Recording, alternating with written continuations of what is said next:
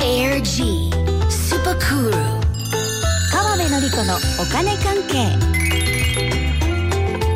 この時間はお金についていろいろな話題を教えていただきますファイナンシャルプランナーで社会保険労務士の川辺典子さんですよろしくお願いしますはいお願いします先週はジャクソンホール会議について教えていただきました今日はどんなお話ですか今日はですね借金のお話してみようかなと思ってるんですよね借金ですかうーうんんそうそう借金あの平均貯蓄額とかねそのおー貯める方の金額っていうのは時々お話ししてるじゃないですかはいそんな感じでね、うんあのみんな借金してるのかなみたいなねみ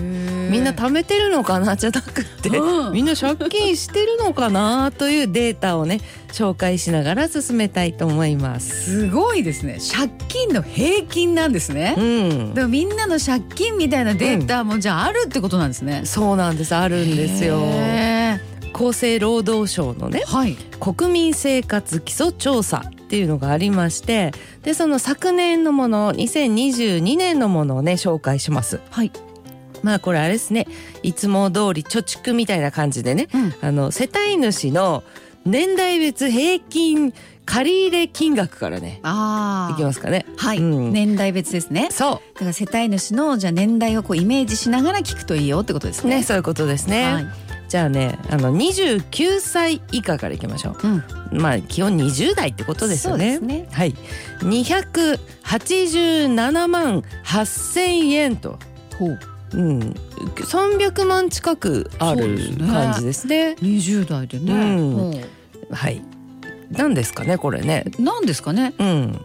車住宅車ねありますね。住宅ローンの人も一部いるし、うんでこう平均だからね。はい。じゃあ次30代って言いますね。はい。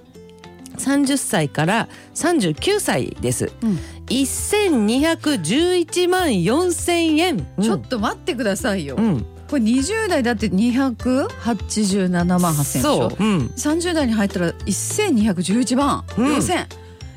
いすぎじゃないですか20代30代で。ねそうですよね違いすぎですよねいやこれはね、まあ、30代になると住宅ローンを組む人がねいきなり増えるみたいなねそんな感じじゃないですかね。まあ多いそうですようね。んうんでまあ、ただ1211万ってうん一般的に言うとね住宅ローンにしては金額少なすぎると思いませんそうですね、んもうちょもうちょいっていうかもっといきますもんね。そうですよねうんだからこう賃貸の人もいればあがっちり4,000万円とかローンをね組んでる人もいるからねそなうんですてよね感じかな。じゃうあんそれをこうもう平均ですからねそうこれそうはね。平均、うんだからどっちの人もいるから30代は1211万。まあねそういう考えはね、どっちの人もいるからっていう考えできそうですよね、うまんあでもねそう考えるとはい、 1211万くらいの借金の人っていないんじゃないかってことにもねなりますよねそうですうね。んまあ、平均っていう考え方はねそういうもんなんでね、うんあの影響を受けたりとか自分を甘やかしたりすべき数字ではないですからねうんこれ自分を甘やかしたりっていうのは何ですか。いやなんかねこういう数字を言うとねはい。こう反省とかそっちに生かさずに、うんいやいや平均平均より借金少ないぜみ自分偉いみたいななんあかそういう感じになっちゃう人っているあ 、なるほど。うんね、三十代だけどみたいなことですね。そうそうそううんそうそういう考えをせ ずにね、はい。世の中のこうね平均を冷静に分析するっていうことがね大事ですね。そうですね。平均ですからね。。そうそうそうんそしてねお金の面においては、はい。甘やかすよりはねちょっと厳しめにこう見る見積もる方がね安心でしょうね。うん。はいということで次40代の平均いってみますか。はい。 40歳から49歳970万4000円、おお。うんこれやっぱり住宅ローンってことなんですかね。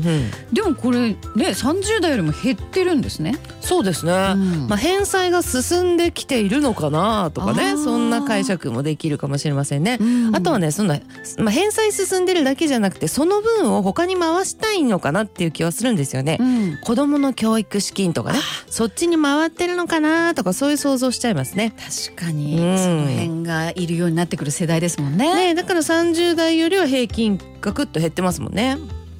はいという感じで次は、はい。うんと40代はって50代ね、うん50代もやっぱりねそんな傾向がありますねじゃあ50代50歳から59歳の平均の借り入れはですね544万9000円です。おおかなり減りましたね、うん、もうこうであるべきっていう気がしてきましたよ、まあ確かに50代でこう減るべきっていうねそうで感すじねねそれいい解釈だと思いますねだってねあのごく普通の会社員とか公務員でまあ夫婦と子供みたいな家族構成なら、うん30代のこう借り入れの額よりも40代が少なくなって、うんそして50代になると、まあ、30代の頃の借金のうん半分以下になっていなきゃいけないかもなーなんていうね考え方あはーまあ、こ今日のデータからいくとねそういう解そうです釈ねいいかもしれませんね。うはん、でそれを言うならですよ案外60代の借り入れ額これも参考になると思い、いまうすん。気になってきますもんうね、ん、じゃあ60代いきますね。はい60歳から69歳192万3000円うわー思いっきり減りましたねそう、だってうん20代よりも少ないんですもんね、そういうことなんですよあーこれはねやっぱりねねね住宅ローン返し終わってるみたいな感じですかねそうなんですよね、うんそういう人は多いでしょうねでねその話と住宅ローン返しをやってるよっていう話とつながるんですけれどもこれね退職金あそううか、ん退職金やっぱ入る人っうてん結構長く入るわけですよ、うんうんあの5万とかじゃないですからねあーそうそう3000万とかねおうおうおう2000万3000万いっぱいいますからね。はであのうちの会社ないと思ってるんだとかいう人いはいたちも1200万ぐらい結構あるんですよ。あそうなんですそねうそうそういう人すごい多いのでね。おうーん、で退職金入ってきて、うんそれで住宅ローンをこう全部返したとか、うんあのまあ、大きく返したとかね、うんうん、そういう人多いと思うんですよね。そうですよねまあそうしようってなりがちですもんねそうそうそうだってねそう、うんなんかこうね流れ見えてきますよね、うんこうねデータ見てるだけでね。んそんな風に考えると60代でうん住宅ローンが多かったりね退職金が本当にないって人ねうんそういう方は平均的な人よりも老後ピンチに陥る可能性が高いんじゃないかなっていう気がしてきますね。確かにうん、うんだからね今日お話ししてるのって平均ですよねあくまでね。うんだまあ、平均なんてこう意味がないんじゃないなんていうような気もするけれども、うんちゃんとこうストーリーがねうんこう読み取れる感じもねしてくるんですよね。そうですねそうだからねデータはデータでしかないんだけど、うんバカにできるものでもないんですよ。そうですよねうん、でそこをこうどう読み取れるかっていうところもちゃんそとう意味があるっていうかねそだから平均は平均でしかないんだけど、うんちゃんと意味があるよっていう結果なんですよねそうなんですよ、そんな感じしてきますよねこの数字を追ってるとね、だから参考にはなると思うんですよね。ああとねもう一個ね70代以上っていうデータもありますからほ70代以上なんでそれ80代も入ってきますよね、平均80万1,000円ほうやっぱり一番少ない数字きましたね。うんまもう借金なくそうねと、あそうでうすんね、そういうことでよよろしいんじゃないでしょうかね。うん、んもうねだって多くの方が収入の面もやっぱちょっと厳しくなりますもんねいや70歳以上だと70歳以上ねそうですよね。うんうんまあそしてねあとはね今日はね最後に言いたいのはね、はいあの借り入れってねいろんな借り入れがありますけどね、うんまあ住宅ローンと、まあ、家庭で必要と考えられるタイプの車のローンうんあとは計画的な教育ローン、うん、まあねこれでとどめてほしいと思います。ああ家庭内のねそう借り入れねっていうのは、うんまあ言いたいことっていうのはねあのキャッシングとかねあとはカードローンとかねあとはリボ払い分割払いだって借金ですからね、うんクレジットカードのねそういうものはねうん毎月こういったものを返済しているようだと、うん収支っていうふうに考えるとね